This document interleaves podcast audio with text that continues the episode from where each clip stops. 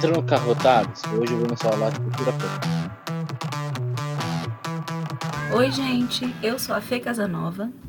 Eu sou a Débora Reis. Eu sou a Clara Carolina. Eu sou Hanna Ribeiro. E eu sou Guigo Miranda. E nós somos o Clube dos Otários. Aê! Aê!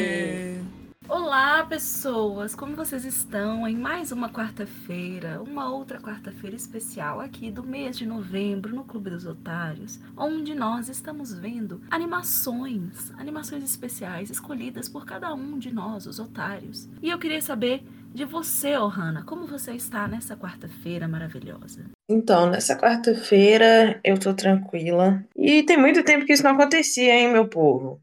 Olha só. Muito, muito tempo, mas estamos bem. É, se Ohana não tá em exaustão completa, quer dizer que alguma coisa aconteceu. Porque nós estamos aqui no episódio 1 milhão, já perdi as contas, deve ser tipo 40 e poucos. E Ohana está sempre cansada. Eu acho que essa é uma das poucas vezes que Ohana não está cansada. Então, já que estamos em um momento assim diferente, onde as coisas estão mudando, eu quero saber, Guigo Miranda, você está assim feliz? Porque aí vai ser um- uma novidade pra gente. Hoje eu tô bem. Hoje eu tô feliz. Eu, como já diria João, hoje eu queria estar bem, mas eu estou assim, ó, péssima. Mas eu tenho certeza que esse episódio do Clube dos Otários vai me deixar lá em cima, porque é uma coisa muito legal. E você, Clara, você, diferente dos nossos otários, você sempre tá bem. Hoje, que Guigo e Ohana estão bem, você tá mal? Fê Casanova, infelizmente eu preciso falar que meu celular tem o PT, né? O, novo, o famoso M morto. Baterista foi, estou sem celular. Até hoje estou sem celular, um celular emprestado. Inclusive, obrigada, Ana Luísa, por emprestar o celular. Então, eu não estou bem, estou economicamente lascada, porque eu vou precisar comprar um celular. Então, não, não tá nada bem. É, gente, hoje no Clube dos Otários, esse podia ser um dos episódios do mês dos plot twists. Porque todo mundo que costuma tá bem, tá mal. E quem tá mal, tá bem. Então eu quero saber dela, que é o equilíbrio. Débora é sempre a pessoa que equilibra esse podcast. Porque ela odeia e ama tudo igualmente. Débora, conta pra gente, como que você está? Você está no time de quem tá bem ou no time de quem tá mal? Hoje eu tô no time de quem tá bem mal. A gente tá gravando de manhã e pra quem não sabe, eu sou alérgica amanhã. Então, é isso. Não, não tá legal aqui não. Mas, independente de toda a tristeza que a gente tá sentindo, de todo o desânimo, de estar aqui super cedo da manhã pra gravar esse episódio, nós vamos falar de um filme muito bonitinho que eu tenho certeza que vai aquecer os nossos corações e que no final desse episódio, eu, Clara e Débora vamos estar muito mais felizes. Porque nesse episódio a gente vai falar da fofura que é Garoto Cósmico, que é um filme de 2008, é um filme de animação brasileiro, é dirigido pelo Ale Abreu, tem o roteiro do Ale Abreu, Gustavo Kul- Kurlat, Gustavo Kurlat.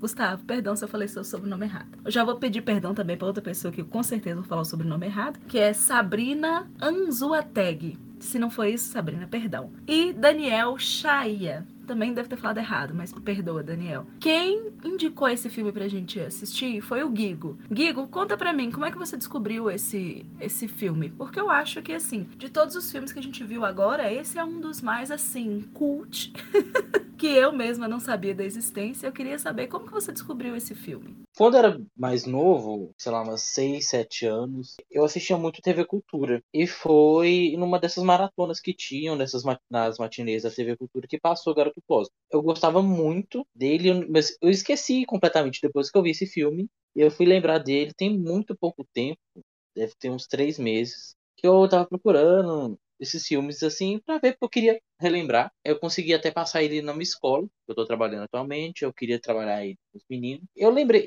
eu gostava muito quando era criança, mas eu esqueci. E eu lembrei de novo. E é um filme muito gostosinho e eu lembro dele porque ele me marcou muito nesse sentido. A gente vai trabalhar mais pra frente do, do como o filme trata a vida adulta, até mesmo a questão da educação. Eu queria, então, já que o Guigo tocou no nome dela, a, a maioral, ela, a incrível TV Cultura, eu queria já começar, assim, saindo um pouco do tema do Garoto Cósmico e perguntando sobre TV Cultura. Porque quando o Guigo falou da TV Cultura, assim, me desbloqueou várias lembranças muito boas de coisas incríveis que eu assistia na TV Cultura, como Cocoricó, Pequeno Urso. Ai, gente, coisas incríveis. Cyber Chase, só coisa boa, gente, só coisa boa. Vocês têm algum relacionamento também com a TV Cultura? Fala, Débora. Os Sete Monstrinhos, Débora, que você mostrou um sete. Sete Monstrinhos marcou minha infância. Era o meu desenho preferido, assim, na época que a gente não tinha TV a cabo. Eu acho que a geração de hoje tá do jeito que tá porque não assiste TV Cultura. É isso, um beijo. TV Cultura, gente, tinha Castelo Ratimbum e também tinha um programa que se chamava Ratimbum, que vinha com Senta que lá vem a história, que é uma das coisas, uma das obras de arte brasileira, gente. Castelo Ratimbum devia ser tombado pelo patrimônio. Você concorda comigo, Clara Carolina? Não só concordo, como eu digo mais, TV Cultura tinha que ser tombado como patrimônio. É isso, era maravilhoso. Tinha Caio, a gente tinha o Lucas Silva Silva lá. Acho maravilhoso, entendeu? Era perfeito. Sete monstrinhos, eu amar. Ai, gente, TV Cultura tem que ser um patrimônio tombado. Não podemos mais aguentar viver no mundo sem TV Cultura. Eu amo que Clara falou caiu ao invés de caiu. Perdão. Quem é Caio? Ai, quem é Caio? Já diria a grandiosa Jace. Quem é Caio? Porque eu sou É. íntima dele, então, como eu sou íntima do, do desenho animado, eu tenho poder, tipo, apelidos nele. Ô, Hanna, e você? Conta pra mim, você também tem boas lembranças com a TV Cultura? Eu tenho lembranças maravilhosas com a TV Cultura. Maravilhosas mesmo. Porque, assim, a gente tinha uns programas completamente malucos. A gente tinha é, Mundo da Lua, com o Lucas Silva e Silva, que eu achava genial. Eu achava maravilhoso. E a gente também tinha o Caos, que era X-Tudo. Eu não sei descrever o caos que era aquele programa. E era maravilhoso, era perfeito, perfeito. Eu vivia à base de TV Cultura. Quem era Globo na minha infância perto de TV Cultura? TV Cultura dá de mil em qualquer emissora de televisão. Na verdade, assim, né? Eu tinha o caminho que eu fazia. Eu acordava de manhã, aí começava a ver SBT, aí passava pra Globo pra ver Jack Chan, que eu gostava muito, e Três Espiãs Demais. Voltava pro SBT pra ver X-Men Evolution. E se eu conseguisse faltar de aula, que era o que eu mais gostava, eu ficava a tarde inteira na cultura, porque aí passavam os desenhos que eu gostava, que eram Caiu, Caiu, O Pequeno Urso e esses todos que eles compram do Discovery Kids. Tinha também Super Fofos, mas já não era muito da minha época, não. Meu pedacinho Mundo de da bosta. Lua. O Mundo da Lua eu não gostava, não, que eu achava o Lucas Silva e Silva um chato. Que menino enjoado. Digo, você que tocou no assunto da grande TV Cultura, se você também era um apreciador da TV Cultura. Muito. Na época eu estudava de manhã, então eu chegava de tarde, eu via a programação desde o sítio do Pica-Pau Amarelo, aí ia pra Teca na TV, isso já era lá pra 2005, 6, 7. Eu via Super Fofos, eu adorava Super Fofos. Madeline, passava Madeline, As Aventuras de Tintim. As Meu Deus, trigêmeas. tinha. As Trigêmeas, Bruxa Unida era incrível. E eu via aquilo, gente, eu amava. E eu lembro que, tipo, se eu perdi o episódio eh, assistindo do Pica-Pau no, quando passava meio-dia, porque eu levava meu irmão pra escola e voltava, às vezes eu perdia. Passava de novo às 7 horas da noite e reprisava, e reprisava até na TV também. Então, sempre de tarde, no- lá pro, pra sexta-feira, tinha a matinê, às 6 horas, 6, 7 horas. Eu lembro também de um filme que eu queria ter colocado, mas não lembrei o nome, que era um menino que ele não sabia ler, aí a avó dele tinha uma biblioteca mágica. E eu tô doido pra ver esse filme, inclusive. O próximo filme que tiver meu, provavelmente vai ser esse, porque ele é incrível. Eu tenho dois comentários pra fazer. O primeiro é que outro dia, tia Janete, é, eu moro com ela, e ela assiste muito a TV Evangelizar, do padre Reginaldo Manzotti. E outro dia eu estava aleatoriamente passando pelo quarto, quando um som me chamou a atenção e abriu na minha mente uma lembrança que eu não estava preparada. Porque quando eu passei, estava tocando a música inicial do Pequeno Urso e eu corri, me sentei na frente da televisão como uma criança e eu, aos 26 anos, fiquei vendo o Pequeno Urso em um episódio que eu amava, que é o episódio em que as férias estão acabando e eles ficam brincando com as lontras de escorregar num negócio e cair no lago. E eu fiquei assim, feliz e radiante, porque foi assim, um momento mágico da minha vida e eu percebi que meu gato Drogo é a cara do gato de Pequeno Urso. E eu fiquei mais uma vez feliz por ter esse gato na minha vida. O segundo comentário que eu ia fazer, eu já esqueci. Mas quero fazer uma pergunta super rapidinha ainda no tema TV Cultura. Débora, qual era o seu desenho preferido da TV Cultura? E por que é os Sete Monstrinhos? Meu desenho preferido era os Sete Monstrinhos, porque eu achava maravilhoso. Era uma senhora que tinha adotado sete monstros. Eles eram gigantes e cada um tinha uma característica. Eles não tinham nomes, o nome deles eram números. Eu quero fazer uma pergunta séria agora. Continua com o microfone aberto, Débora. Quem seríamos nós nos Sete Monstrinhos? E por que, que eu ia ser aquele que só chora? Vamos lá, pera aí. Clara é a 1. Não adianta, porque a 1 só quer jogar beisebol. Então, é Clara que só quer fazer um ranca. Guilherme é o 5. porque Ah, jura? Sim.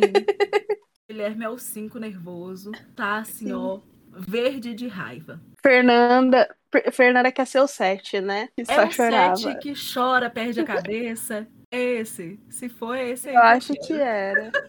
E tem, eu acho que o Hannah é o 3, porque o 3 é tipo assim, artístico. É sempre um personagem e tal. Acho que o Hannah pode ser o 3. E. Débora, você vai ter que ser a 6. A ser? Sim. Gente, tá a bom. 6. A 6 dos Sete Monstrinhos. Eu vou colocar uma foto disso nos stories do Clube dos Otários. Então corre lá no Clube Otário Underline Pod pra vocês verem a cara dos Sete Monstrinhos. E principalmente a cara das 6. Toda vez que eu me sinto assim muito feia, eu penso, meu Deus, eu tô a cara das 6 dos Sete Monstrinhos. Ô, Hannah, e você? Qual era o seu desenho preferido da cultura? Cara, difícil de falar assim, mas eu acho, eu desbloqueei aqui uma lembrança que eu não sabia, que eu não, eu não, não me lembrava de fato, mas tinha o desenho dos dois ratinhos que viajavam, dois camundongos que viajavam, Emily e Alexander. Camundongos Eu Aventureiros. adorava, Eu adoro. eu adorava. Eu prefiro a cidade. E eu prefiro a cidade. Eu achava o máximo, eu acho que era o que eu mais me divertia. E também eu gostava muito da musiquinha de abertura e tal. Inclusive, ele está tocando na minha mente agora. Isso não passava pela minha cabeça há muitos anos. Mas genial, Emily e Alexander. E como já diriam os camundongos aventureiros, quando nós estamos juntos, tudo se resolve melhor. Clara, e você? É, A Ohana falou dos camundongos. Realmente, eu amava, amava sentar e falar, gente, tô indo pro. tô viajando o mundo. Sem sair da minha casa. Eu amava, amava. Então, assim, meu preferido é os camundongos aventureiros, porque, cara, eu tinha até esquecido. Vou até procurar na internet pra assistir, inclusive. Saudades. Nostálgica que deu. O meu desenho favorito é Doug Funny. Eu adorava Doug. E, gente, Doug é muito bom. Eu amo Pate Maionese. Eu procurei pra ver esses dias aí. Aí eu não achei nenhum streaming. Inclusive, Netflix, coloca aí no catálogo, por favor. Eu ia ficar muito feliz. E eu descobri que eles têm um filme também. Queria ver tudo de novo. Resetar da cabeça tudo e ver tudo de novo. Porque é incrível. Eu também lembrei de Arthur. Igual, claro, vou roubar. Vou colocar três. Doug, Arthur. Que eu não sei até hoje se é uma capivara, um rato, o que é aquilo. Mas é. E por terceiro, eu vou colocar As Aventuras de Tintim. Que eu sei que é bem problemático. Temos uma questão aí. Mas é um desenho muito marcante pra mim. Eu não sei qual que é o problema das aventuras de Tintim, não, mas o que eu gosto mesmo é aquele Realista, meme. né? Que semana, hein? E vem o Tintim, mas capitão, hoje é só segunda-feira. E como nós estamos aqui para falar sobre uma animação brasileira, eu vou falar de Castelo Ratimbum, gente. Que pra mim Castelo Ratimbum é um clássico, me deu assim vários sentimentos. Até hoje eu morro de medo do episódio do carnaval, onde o lobo mal tá solto, e eu fico assim assombrada toda vez que eu penso nisso. Eu quero fazer uma promessa aqui pra você, ouvinte do Clube dos Otários. Em 2023 a gente vai fazer um episódio especial sobre a TV Cultura. Então, Esperem aí que a gente vai falar sobre isso. Então agora vamos começar a falar sobre Garoto Cósmico. Gigo, você que escolheu esse filme, fala um resumo pra gente. Então, a gente começa o filme com uma inteligência artificial, sei lá o que é aquilo, falando sobre alguns planetas que existem, qual é a galáxia onde a gente está, e vai mostrando alguns planetas. Tem o planeta dos idosos, da cirurgia plástica, é, o planeta dos cartórios, e dentre eles tem um planeta das crianças. E a gente vê então o Cósmico e o Maninho, eles estão no começo do filme numa escola e é aquilo tudo high-tech, eles aprendem com capacete, e é uma rotina, eles vão pro dormitório, eles vivem esse ciclo até chegar à pontuação para eles virarem crianças complexas. E tem a programação da Space TV, onde todo dia é reforçado que eles têm que pegar essa pontuação, onde tem que crescer, virar adultos, virar adultos complexos. É basicamente isso, todo esse início do filme, a gente entender que é uma, uma civilização que está pensando nesse futuro. E tentando burlar um dia, o Cosmo, o Maninho e a menina, que eu não lembro o nome por nada também. Luna. A Luna. Então, um dia a Luna, o Maninho e o Cósmico vão tentar invadir a escola pela tubulação para conseguir atingir a pontuação mais rápido, para eles conseguirem ir mais rápido pro planeta das crianças complexas. Nessa confusão, eles não conseguem chegar lá eles param meio que tipo uma rodoviária espacial e lá eles entram em um carro com um bicho que tá fugindo de alguém e eles param no planeta onde tem o Giramundos, que é um circo que é cheio de pessoas, pessoas não, cheio de bichos inventados pelo Senhor Giramundo. E lá eles vivem um dia muito maluco, onde está fora da programação. E eles vão descobrindo que nem tudo é programação. Então, é a primeira vez que eles colocam roupas diferentes, pintam o cabelo, é, brincam e se, se divertem, assim, bastante. É muito legal você ver que o mundo nem sempre vai ser só escola, casa, sei lá, uma natação, uma língua estrangeira. Aí depois desse, desse dia divertido, eles voltam, tentam voltar com esse capitão, eles tentam voltar para esse planeta das crianças e meio que como eles não conseguem voltar para a programação, eles são jogados no espaço e a gente vai desenvolvendo isso. Eu acho que Guilherme podia ter explicado de uma versão de um jeito muito mais fácil. Garoto Cósmico é Bita contra Capitão Pátria. É isso. Essa foi a lição que eu tirei desse filme. Um beijo. É, é gente, então. Muito bom. Eu gostei. Então, gente, uma coisa que o Gigo esqueceu de falar é que tem esse grande vilão ali que persegue, que eles descobrem, na verdade, quando eles entram ali no planeta dos Giramundos, que é o Massaroca.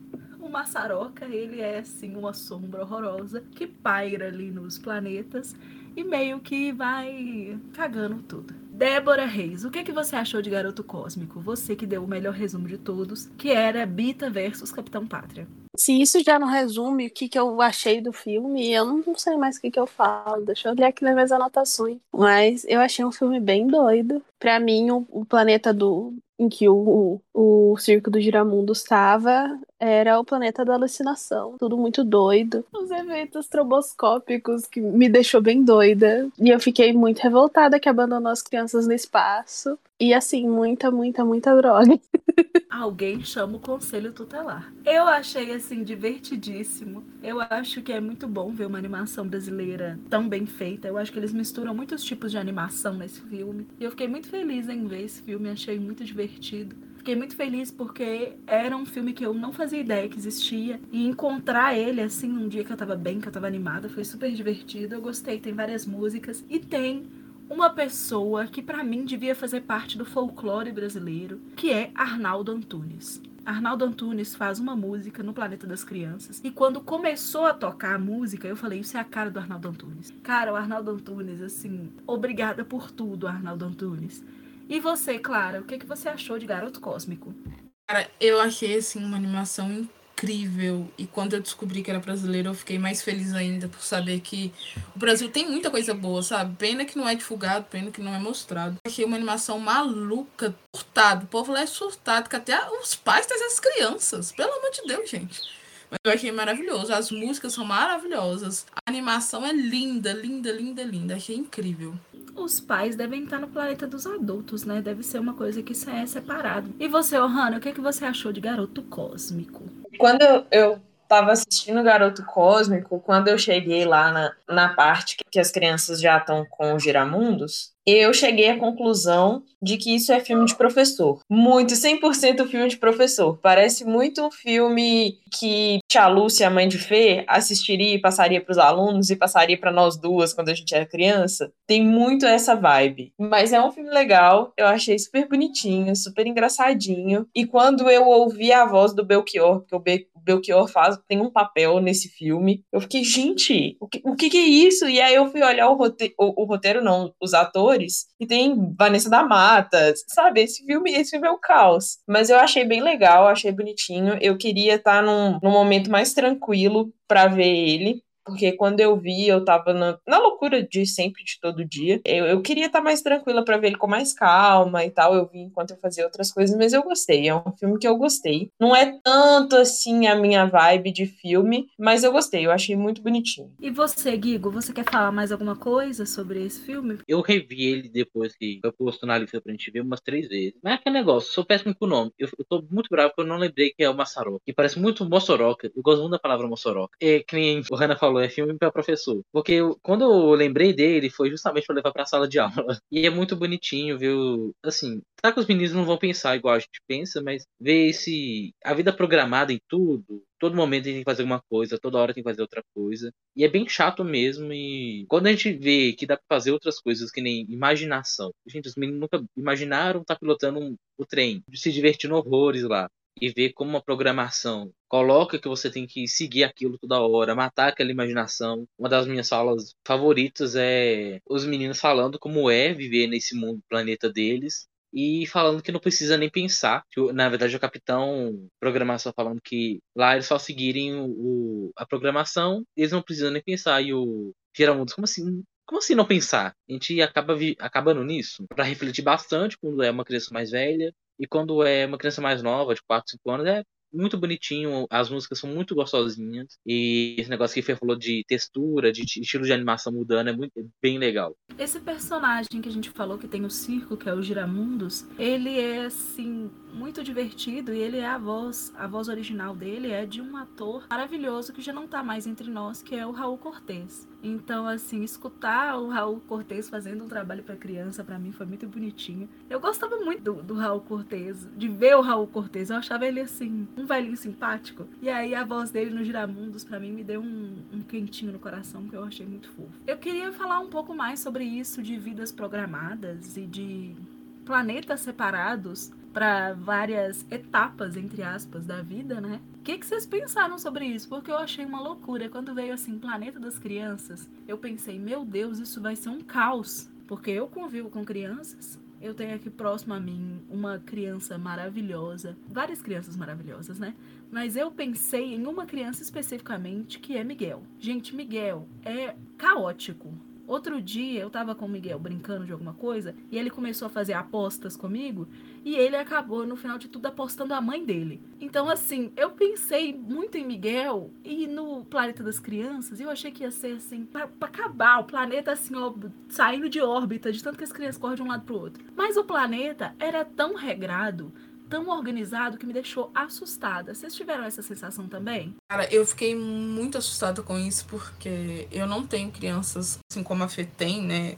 Perto e tal, primos pequenos. Crianças, eu também não pequenos. Crianças. eu corrigi primos pequenos. Crianças, primos pequenos dela. Eu não, não tenho mais, assim, tantos primos pequenos. Mas os que eu tive contato é tudo caótico. Eu tenho uma priminha, a, a dela, inclusive, é Ana Clara. Ela veio aqui um dia, há uns quatro meses atrás e rabiscou meu quadro branco todo, cara. Eu tive que refazer todos os meus compromissos, porque meu quadro branco fica meus compromissos. É muito caótico. Aí eu vi aquilo, eu falei, gente, como que eles conseguem colocar todas as crianças tão bem programadas? Mas aí você entende, né, que é desde o início isso é colocado e elas não conseguem brincar, elas não, não são crianças, são pessoas que são programadas para fazer aquilo e fazem só aquilo. Então, assim, eu fiquei pensando, meu Deus, que surto. Porque criança tem que brincar, criança tem que, que, criar essa imaginação e tal. Então, assim, é realmente uma coisa muito assustadora. É, eles não têm esse. Não é permitido que eles brinquem, que imaginem, eles têm que ser produtivos o tempo inteiro. Eles têm uma coisa que eu achei muito engraçada, porque o filme é de 2008. E para mim, eles têm uns smartwatch. que, tipo, está na hora disso, está na hora daquilo. E eu fiquei assim, meu Deus. E eu fiquei extremamente incomodada. Assim que começou o filme, até que é a minha primeira minha primeira anotação é no que eu vi aquela organização toda, tudo aquilo. Eu falei, gente, isso é filme de criar criança revoltada, porque tá errado. criança tem que ter um negócio mais lúdico, tem que ter tempo para brincar. A vida não é só cumprir compromisso e, e se preparar para o que vem depois, para a vida adulta, para isso, para aquilo. Se o, o bicho lá, o Mossoroca, criou máquinas e não, não pessoas. Eu, eu, eu achei revoltante. Ah, eu fiquei muito complexada com, com esse lance. E também deles quererem rápido. Vamos estudar mais pra gente passar, pra gente ser crianças complexas logo. Fiquei assim, assombrada. É, não tinha um lance de, tipo, crianças adultas, um, balance, um lance assim. Eu acho que era, tipo, crianças complexas, alguma coisa. Crianças complexas. É, era um negócio. Eu, eu, eu lembro que eu fiquei, gente, o que que tá acontecendo? O que que eu tô vendo? Eu achei muito engraçado que era Guilherme está sur surtou. E você, Ohana, o que, que você achou do planeta das crianças? E eles falam que as crianças adultas, elas elas ainda estudam, mas elas também trabalham. Eu falei, gente, eu sou uma criança adulta. Essa foi a única conclusão que eu cheguei. E eu achei o caos. Aquilo do, do pobre do- das crianças, elas terem, terem aulas de uns idiomas muito loucos, e aí elas terem que entrar numa máquina que dá banho nelas, que penteia o cabelo, que faz tudo, elas não têm autonomia para nada pra nada, nem, nem para dormir. Parece que a cama se arruma para elas.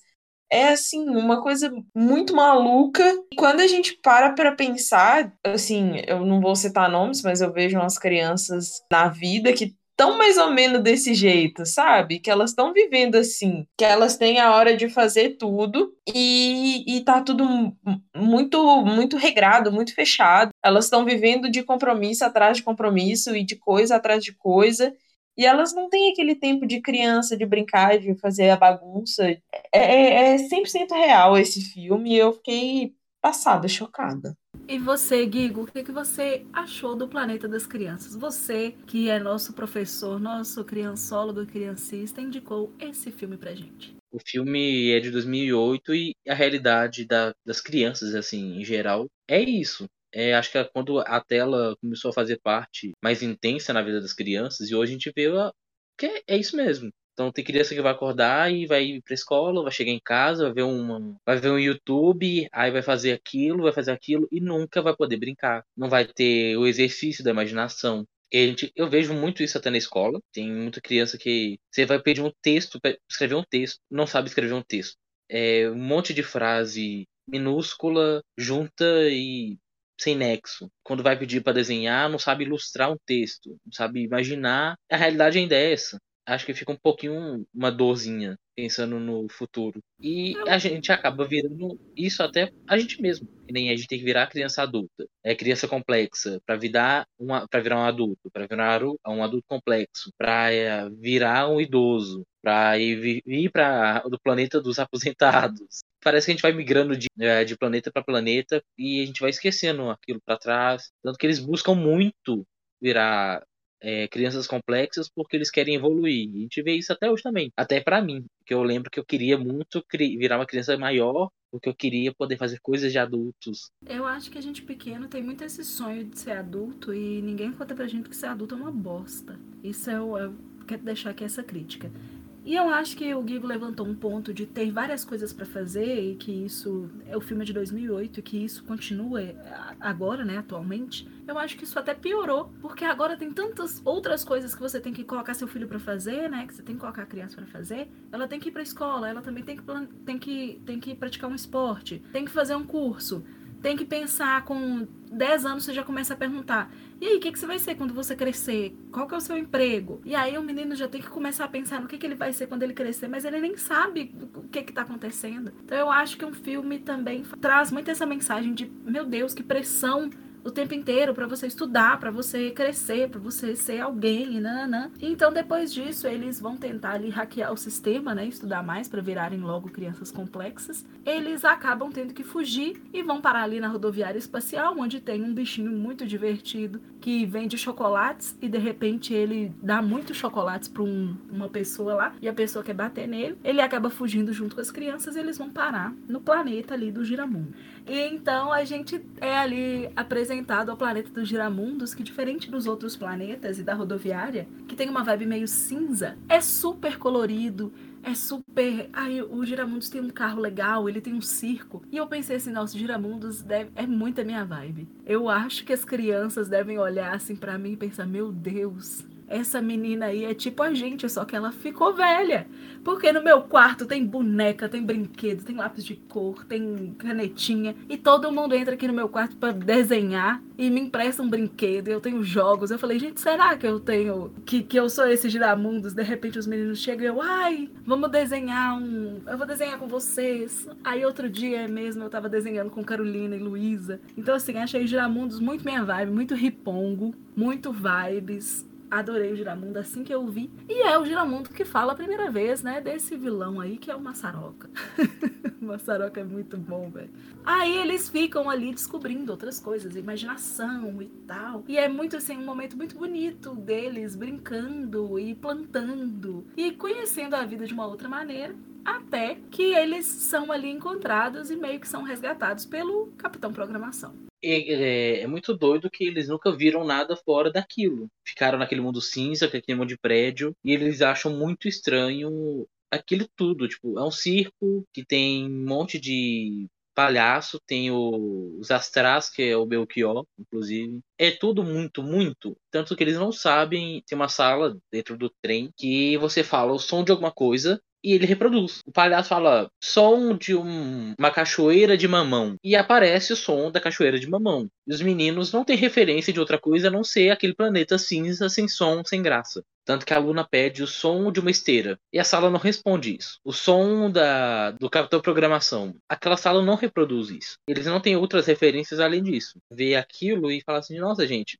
realmente tem criança hoje que não vai saber fazer uma, um pedido mirabolante, assim. Então, a gente tem ali o, o momento em que o capitão programação volta para resgatar essas crianças e elas estão tão dentro desse sistema que elas acabam indo com ele, porque, né, é a vida que elas conhecem. Só que chegando lá, o, o capitão programação meio que faz um teste com eles e percebe que eles já não estão mais dentro da programação, que eles descobriram outras coisas, e ele chega à conclusão que eles não são mais. É, eles não prestam mais pro planeta das crianças e simplesmente jogam eles no espaço e falam assim: ó, acabou o processo, meu filho, vocês não servem pra mais nada pra gente não. E aí eles são resgatados pelo nosso queridíssimo Giramundo e eles ficam ali naquele circo maravilhoso. E eles também têm um embate assim super complexo com o nosso querido, como é que chama? Rebimboca, Massaroca.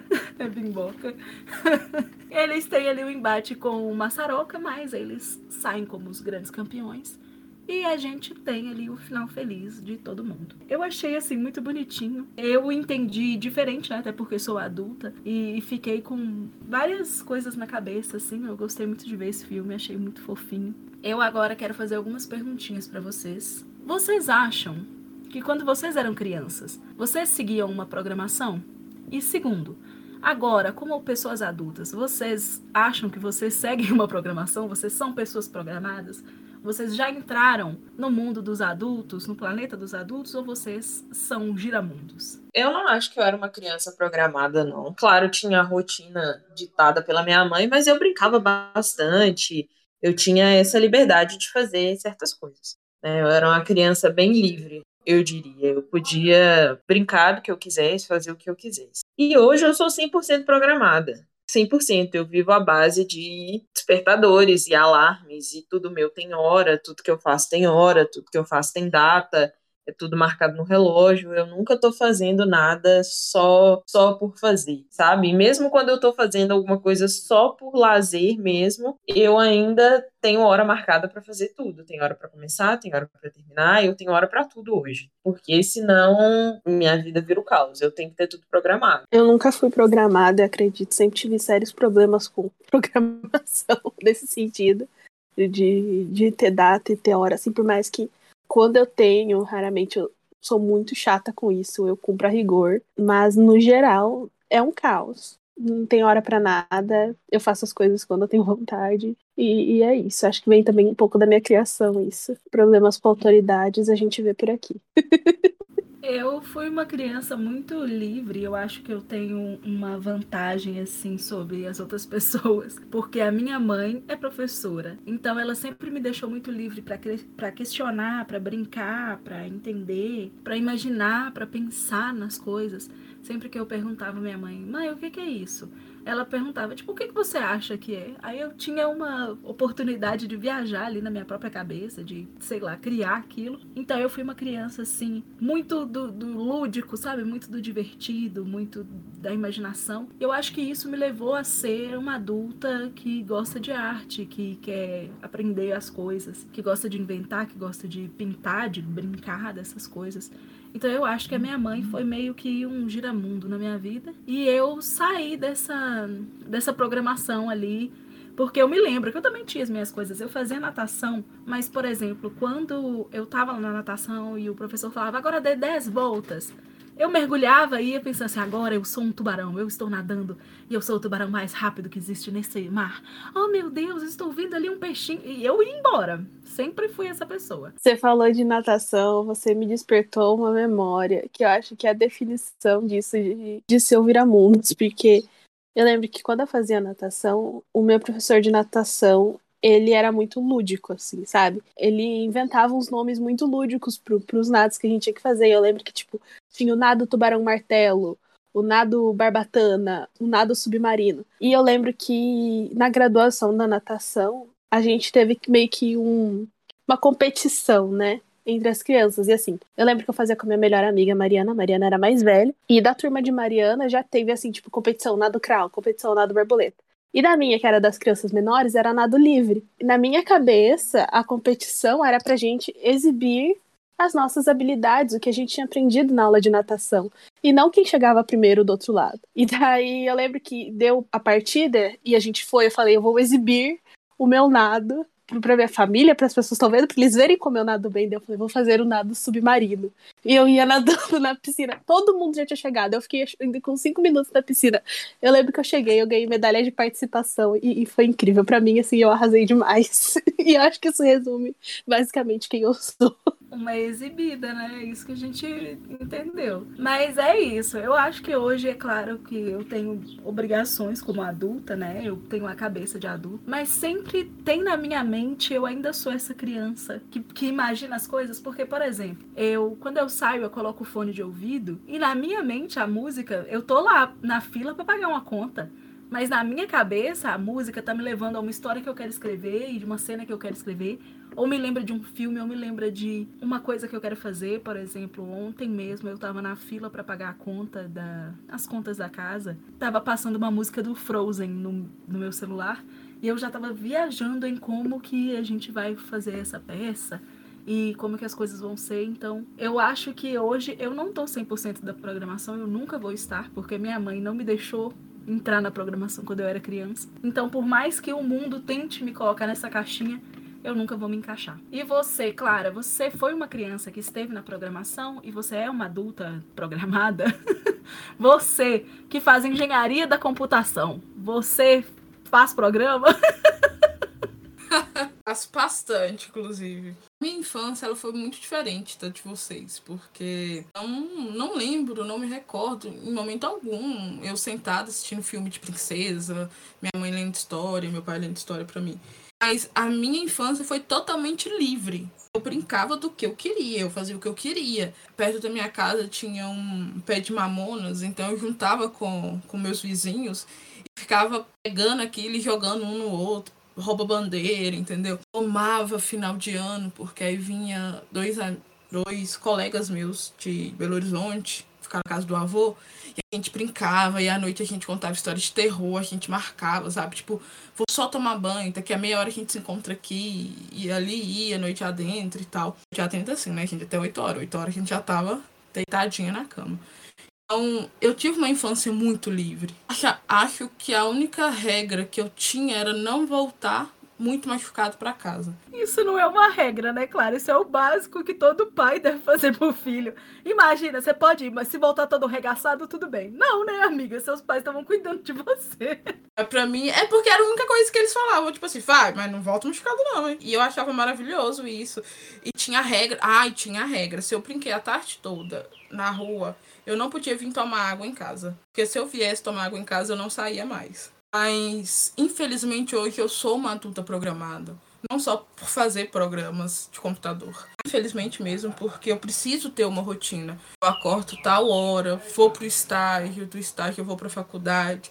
faculdade eu chego em casa, eu tenho que fazer alguma coisa da faculdade, outras coisas aleatórias, mas eu sempre tenho que fazer alguma coisa. Se alguém quer sair comigo para ir num barzinho, tem que me avisar antes, porque nem sempre eu consigo fazer, nem sempre eu consigo sair. Então, assim, infelizmente hoje eu vivo de rotinas. Se eu não tiver uma rotina, não consigo viver, porque aí fica tudo assim, louco, surtado. Então, assim, infelizmente eu queria realmente voltar a ser criança para me poder continuar livre e não ter rotina. Mas, né, a vida é essa, né, galera? E eu lembro, igual o Kiko falou mais cedo, eu sempre quis crescer rápido, eu sempre quis falar, ah, eu vou aonde eu quero, sem ter que pedir permissão. Mas hoje eu penso assim, meu Deus, porque eu não aproveitei mais a minha liberdade de criança ali, fiquei quieta sem ter que fazer as coisas, né? Porque eu sou obrigada a fazer eu morei em Savedo, depois eu fui para Monte Azul, depois eu voltei para cá. Até meus cinco anos aqui, eu morava com minha mãe, minha mãe era bem mais livre, então eu saía muito, eu brincava muito. Eu tenho muita lembrança dela, inclusive, pulando corda comigo, brincando comigo e com o povo da rua. E depois, quando eu mandei para Monte Azul, também era bem livre. Eu saía para brincar de bolinha de gude, ia para casa de colega, ia para casa de sei lá quem, mesmo com uma rotina um pouco mais apertadinha, porque eu ia para escola de manhã, de tarde duas vezes na semana eu ia para um, negócio de futebol e acabou. Mas eu tinha todo o tempo do mundo para mim. Acho que foi Hannah que falou do X-Tudo. Eu lembro que tinha um, um episódio que falava sobre como fazer um filtro natural ou alguma coisa bem assim. E eu peguei uma garrafa PET um dia e eu fiz o filtro sozinho em casa, sem ninguém, perigo de morrer. Mas eu fazia o que eu queria na hora que eu queria. Eu pegava bolinha de gude e ia brincar na frente do terreno baldio. Sei lá, ia pra casa do, do colega, ia pra casa da minha avó, andava de bicicleta. E isso mudou muito quando eu voltei pra Sarzedo, já devia ter uns 9 anos. O medo de sair na rua e passar um carro era grande, então eu fiquei muito em casa. E já que foi a minha primeira madraça, ela não deixava sair na rua, eu tinha que ficar em casa fazendo alguma coisa. Aí começou o cursinho de inglês, o curso de música, o curso disso, o curso daquilo, natação. Eu não tinha tempo livre e acabava acabei que eu entrei para esse essa programação e continuei até boa parte da minha vida. Hoje eu ainda sou um pouco desse adulto programado, então, que nem claro, se quer marcar alguma coisa, me avisa com um mês de antecedência para encaixar na agenda. Esse, esse ano eu fiz uma coisa que eu jurei que eu não queria fazer, que eu imprimi um planner, e lá tem tudo programado do que eu vou fazer no dia. Que nem Hannah falou, gente, é horrível ter alarme para alarme para acordar, alarme para ir para o ponto de ônibus, alarme para almoçar, porque o tempo é corrido, senão eu não vou lembrar, alarme do lanche, aí tem eu volto para casa às 7 horas da noite, eu chego em casa às 9 horas da noite e o tempo que eu tenho é deitar e dormir. Ah, tem as fugas, é claro, mas assim, não é suficiente. Mas eu acho que também é muito mais do que uma, uma rotina. É uma forma da gente pensar também, né, do, do que a gente foi quando criança. Se você foi uma pessoa que você. É igual eu falei, tinha uma imaginação forte, eu brincava, você consegue achar escapes naquilo ali. Eu sempre tive muito. Fazendo as coisas que eu tenho que fazer, mas a minha cabeça já foi embora. Eu já tô pensando em outra coisa. Na minha mente, eu não tenho programação. O meu corpo pode ser obrigado a seguir certas coisas, a fazer certas coisas, mas a minha cabeça eu acho que ninguém nunca vai prender. Então pode parecer que eu tô aqui falando com você, tô assim, concentrada aqui fazendo alguma parada mas, cara, minha mente já foi embora. Minha mente, que ainda é uma mente de criança e que vê uma possibilidade, imagina, vê um negócio incompleto e a minha mente já completa, eu, eu vou ter sempre isso e eu espero que isso não saia de mim, porque é uma das coisas que eu mais gosto em mim mesma. Agora, eu quero saber de vocês como que seria o planeta dos otários. Mas assim, ó, é um planeta só para todo mundo que escuta e curte esse podcast. Eu quero saber o que que, na sua opinião, Clara Carolina, não, não pode faltar no planeta dos otários? Ai, não pode faltar, faltar um, uma parte do planeta onde tem que se inventar histórias, contar histórias, sabe? Tipo, aí conta a história tem que me dar o som.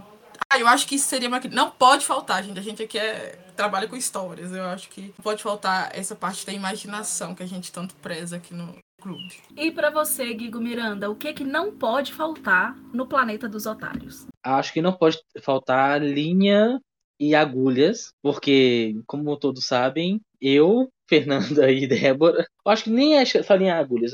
Coisa para fazer artesanato. Tem que ter uma parte só de miçanga, uma rua de linha, uma casa de agulha. Além da, do filme, novela, série, tudo, a gente é bem motivado no, no artesanato. Isso ajuda bastante, porque nem na criatividade. E para você, Ohana, o que, que não pode faltar aqui no nosso planeta dos otários? Guigo falou ali do artesanato e eu acho que ele tem que incluir ali o biscuit, que eu acho maravilhoso, que é basicamente massinha para adulto. Uma massinha que você faz uma arte ali e fica permanente e o seu monstrinho que você fizer. Mas eu acho também que devia ter assim um senhor cinema no nosso planeta dos otários, sabe? Com, com todos os filmes possíveis em cartaz, com tudo do mundo passando, sabe? Inclusive filmes mais antigos, porque aqui no clube a gente não vê assim só o que tá recente, só o que saiu hoje. Não, a gente vai lá para trás. Inclusive,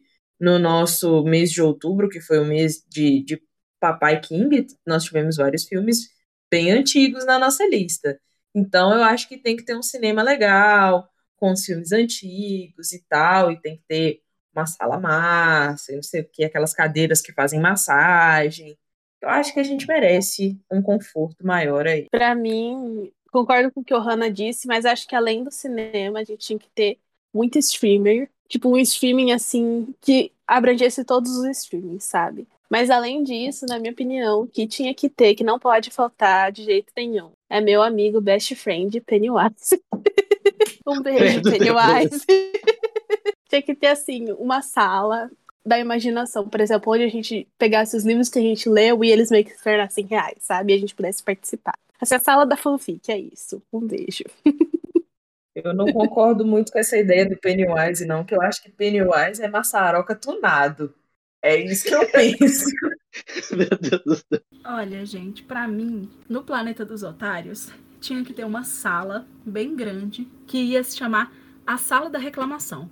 que é Onde a gente ia lá pra reclamar de alguma coisa. Porque aqui no Clube dos Otários a gente é muito conhecido por reclamar de tudo. A gente reclama, a gente xinga, a gente briga. E eu acho que tem que ter a sala da reclamação, sim, que vai ser só um lugar onde tem eco. E a gente fica ouvindo a nossa própria reclamação até cansar. e eu queria falar que eu fiz essa pergunta com um propósito. Eu queria muito que, que vocês falassem o que, que não pode faltar no, no Planeta dos Otários, para ver se o nosso planeta se pareceria mais com o do Giramundos ou o planeta das crianças. E eu tenho que falar que a gente é 100% Giramundos, porque a gente ia ter um lugar para fazer artesanato, um lugar para ver filme, um lugar para tipo tirar as coisas de dentro de livros. A gente é Giramundos. Não adianta. A gente pode até falar, a gente é super programado, mas não é. Porque se a gente fosse programado, a gente ia falar assim: tem que ter um lugar onde eu possa trabalhar. Tem que ter um lugar para descansar. Não, a gente quer outras coisas. A nossa imaginação tá sempre lá no alto. E é isso que faz o nosso Clube dos Otários tão especial. E agora a gente vai falar as notas para ele, o garoto cósmico. Guigo Miranda, qual é a sua nota para esse filme maravilhoso? 10. Mas como tem 10, tem que fazer 5 mesmo. 5 palhacinhos. E você, Ohana Ribeiro, quantos palhacinhos você vai atribuir para Garoto Cósmico? Garoto Cósmico, eu achei super lúdico, super massa. É, hoje eu não vou dar uma nota quebrada. Hoje eu vou dar nota 5 para Garoto Cósmico, que eu achei 100% filme de professor. Eu achei 100% a cara de nosso amigo criancista criançólogo. E eu achei fofo. E é um filme que eu definitivamente vou ver de novo no momento que eu não esteja durante a programação, porque eu vi durante a minha programação. Quando eu estiver num momento mais tranquilo, eu vou ver de novo, mas eu gostei bastante. E é um filme que eu indicaria para outras pessoas. Então, cinco palhacinhos para o nosso garoto cósmico. Eu também vou dar cinco palhacinhos para Garoto Cósmico, porque é um filme divertido, é um filme bonitinho, é um filme que me fez pensar. É um filme brasileiro, uma animação brasileira, e que deve ser muito difícil você assumir fazer uma animação aqui no Brasil, que a animação não é fácil. Então eu acho que merece tudo de melhor. E ainda fiquei mais feliz por saber que passava na TV Cultura, porque é um filme com cara de TV Cultura, eu amei. E eu pensei em dar 4,5 por um motivo, porque existe uma animação brasileira que eu gosto muito mais, que é o quê? Ratatouille. Quem nunca viu Ratatouille, gente? Eu sinto muito. Ratatouille tá lá no alto, mas eu não tenho coragem. É cinco palhacinhos para essa obra de arte. E você, Débora, quantos palhacinhos você vai atribuir para Garoto Cósmico? Hoje serei eu, a malvada, a maçaroca, que vai tirar a média perfeita de Garoto Cósmico. E eu só vou tirar meio ponto, eu vou dar 4,5. Simplesmente porque tem uma parte do filme que tem um efeito estroboscópico tão forte, mas tão forte que eu não consegui assistir. Simplesmente por isso. De resto é perfeito. E você, Clara Carolina? Eu quero dar 5,5 para que ele não fique com nota quebrada. Eu dou 5,5. Mas eu tô 5 porque esse filme ele é incrível, ele é lindo, ele é brasileiro. Então isso mostra como que o- os artistas brasileiros são capazes de fazer coisas boas, sabe? Eu fico realmente chateada porque o povo brasileiro não dá valor a essas coisas, sabe? Assim, esse filme ele é perfeito, ele é incrível, incrível mesmo. Minha nota é 5,5, viu? 5,5, porque aí fica com 5 bonitinho. É, gente, eu sinto muito, Clara, mas essa sua nota não vai poder ser computada. E é com muita tristeza que eu conto pra vocês que aqui no Clube dos Otários, o filme Garoto Cósmico tem a nota média de 4.9 palhacinhos. Parabéns, Garoto Cósmico! Você está super bem colocado aqui, tá acima de filmes. Queria falar nada não, tá? Mas já tem a nota melhor que o quê? Que Seven tem a nota melhor do que outros grandes clássicos aí que você dá um pau neles, garoto cósmico. Pense nisso. Vai ter retaliação. Espero que saiba disso, Débora. Infelizmente, o que Débora indicou já passou. Mas você, que é um otário fiel, um otário leal, sabe que em algum momento Guigo vai se vingar quando Débora indicar alguma coisa e Guigo vai dar nota 1. Porque é assim que a gente age aqui no Clube dos Otários. Gente, é nessa que a gente vai se despedindo. Eu quero lembrar vocês de seguir a gente tanto no Twitter quanto no Instagram. Nós estamos lá como Clube Otário Underline Pod. Semana que vem nós temos o último episódio desse mês especial de novembro, que é o mês onde a gente vai só ver animações. E teremos a animação aqui da Clara, gente, que Clara escolheu. E nós vamos julgar Clara em tudo. Não se esqueçam de voltar aqui semana que vem. Vai ser um episódio muito especial, eu tenho certeza. Gente, esse ano já tá acabando, que loucura! Eu tô assim, passada. E é nessa que eu vou, gente. Se despeçam então, meus otários. Um beijo e um queijo, pessoal. Até semana que vem. Tchauzinho, meu povo. Um beijo e até mais. Gente, saia da programação, dá um- um- uma porrada no Mossoroca e se livra um pouco disso aí. O pobre do Maçaroca sendo chamado de Moçoroca esse episódio todo. Dos mesmos criadores de moto... é, gangue de Mocotó. Brasil. E Gigo inventando personagens, inventando gangues, inventando tudo. Gigo, a gente te ama. Eu queria fazer um comentário. Esse episódio estaria tudo pra entrar no mês plot twist, porque foi todo o contrário. Quem quebra a nota aqui é a Ohana. A Ohana não quebrou nota. Quem quebrou foi Débora, entendeu? Então, tipo assim, meu Deus, esse episódio deveria. Tá no mês errado. Mas tchauzinho, galera. O Kiko falou pra não fazer programação, pra sair da programação, mas aqui. Programação como profissão dá dinheiro, tá? Sejam programadores de computador. É isso aí. Não, não sejam programados por computador, mas programe computadores. A Reviote. Gente, é isso. Um beijo. Aproveitem. Como disse o Gigo, sai dessa programação. Vai viver, vai curtir. E é isso. Um beijo e tchau. Já caiu. São os cortes do nosso podcast que não deram certo. Eu acho que esse episódio vai rolar muito passarinho no fundo. Ciência. 100% numa vibe princesa da Disney, com os passarinhos conversando com ela. Devia ter colocado pra assistir Jurek. Jurek. Isso aí é a Fiona. Gente, eu perdi meus óculos. E aí? Você vai arrumar pra sua vida. Eu tenho um reserva, mas eu, não, eu preciso usar o meu óculos, não tô enxergando direito. Como que chama o vilãozão lá? Era um nome engraçado, eu esqueci de anotar. Eu também esqueci de anotar. Ai, meu. Como que chama, gente, a Sombrona lá? É tipo um nome engraçado, é tipo Batutinha. Eu ia falar o Breu, por algum É tipo motivo. sombra, é tipo escuridão. Gente, Gente, eu vi esse filme ontem de novo, eu esqueci o nome do breaco. Eu tô procurando aqui. Achou já? É, Não é, Tonhão, Tom da Rua de Baixo. Tonhão da rua de baixo. Pedrinho. Nossa, gente, é tipo, é tipo Catacumba, é um nome tipo assim, Penumbra. Não, eu tava fazendo que não. É que tá, tá, tá na ponta da língua. Mas, Não era Sim. devorador de mundos, um negócio assim? Não, isso é um Não, nome muito não, Não, já. Tonhão, Pe Petrúquio. É, É. Pedro- Não é o jastraz, não, né? Não, esse é o bichinho. A perna? Não, não é perna também. Perna é gente boa. Maçaroca! Catacumba. Mossoroca quase, hein? Catacumba. Vou tirar a foto da catacumba. Ai, só a galera da catacumba. Tinha os efeitos troposfóbicos. Então, é isso que Hannah falou. É, mesmo que o filme se, é, seja de 2006, né? Acho que 2006, não? 2008 mesmo. Primeiro que você mandou um sege. Você disse, eu falei errado mesmo. A Fernanda falou que o bichinho vendia chocolate. Eu juro, na minha cabeça eu pensei que era droga. Meu Deus, Amiga. inclusive peguei essa parte aí, tá? Já tá gravando. Amiga do céu, era faça claramente. bom uso. Faça bom uso. Guigo aqui inventando palavras, inventando personagens. Começou a tocar uma música do nada. Gente, é isso. Nós vamos ficando por aqui. Meu Deus, que caos. O sino! É isso, galera. Até mais. Não se esqueça. Por que eu tô falando isso de novo? Isso eu já falei. Assim, galera, a ver... Foi a Reviort.